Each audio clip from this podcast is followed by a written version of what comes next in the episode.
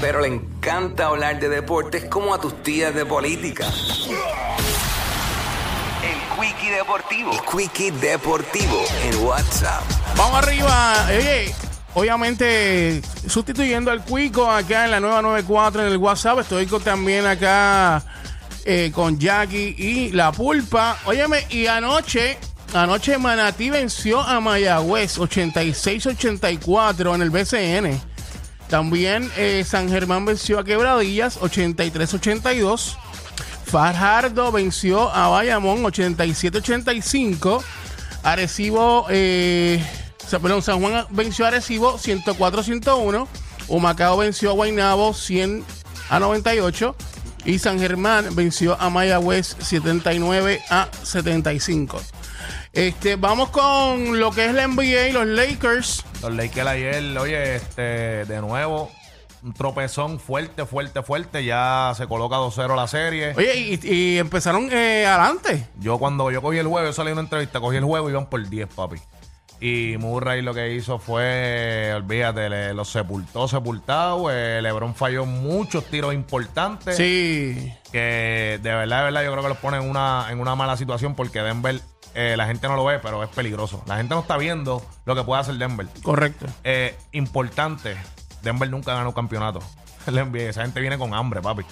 Y es bien difícil competir cuando tú tienes un tipo como Jokic y, el- y un equipo que viene con esa hambre de, de, coño, ponerse un, un anillo, ¿entiendes? Pero también hay que hablar que los Lakers no han perdido en su casa hasta ahora en los playoffs. No han perdido en su casa. So, estos dos juegos que vienen ahora en Los Ángeles, en- entendemos que los Lakers deben de ganar esos dos juegos para empatar la serie.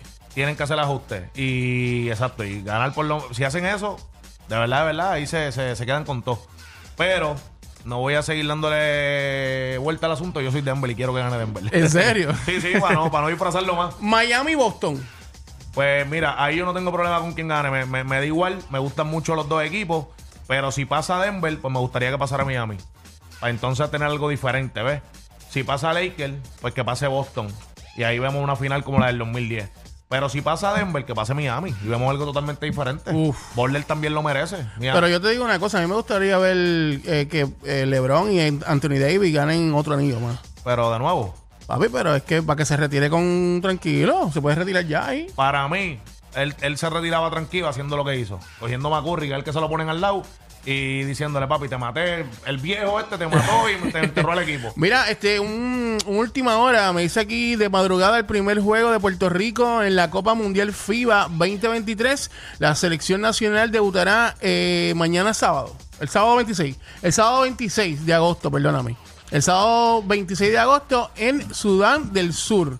Será este Puerto Rico allá en la Copa Mundial FIBA 2023. Oye, y antes de irnos, quiero, quiero también hablar de lo de Yamorán, que es bien triste, mano, que ese chamaquito que sigue buscando lío cuando era, era un posible prospecto hacer la cara del NBA, brother.